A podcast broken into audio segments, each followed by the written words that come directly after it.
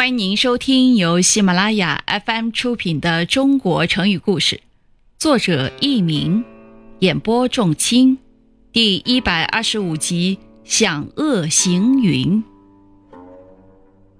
战国时候，秦国有个名叫薛谭的年轻人，他的嗓音不错，也非常热爱音乐，于是他四处拜师，立志要成为一名出色的歌唱家。后来，他拜秦国著名的歌手秦青为师。经过一段刻苦的学习，他歌唱的水平有了很大提高。薛谭觉得自己已经学得差不多了，可以出徒了。他就对秦青说：“老师，这些日子给您添麻烦了。现在我学的也不错了，我打算明天就回家去。”秦青心里有些失望，不动声色地说。好吧，明天我给你送行。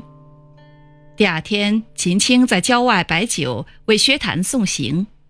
告别的时候，秦青打着拍子唱了一支略带悲伤的歌曲，高亢的歌声震动了树木，飘向空中，仿佛天空中飘动的白云也被这歌声阻挡住，停止不动了。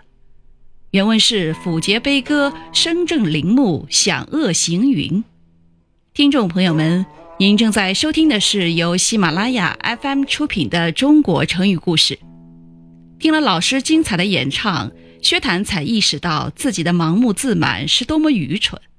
他十分惭愧地说：“老师，我原来以为自己的水平和您差不多了，现在才知道差得太远了，请老师原谅我吧。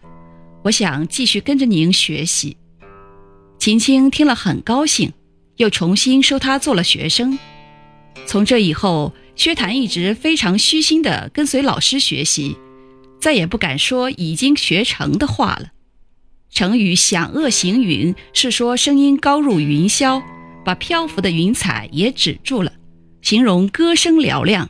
响，音响，这里是指歌声；遏，阻止的意思。亲爱的听众朋友们。本书已全部播讲完毕，感谢您的收听，再会。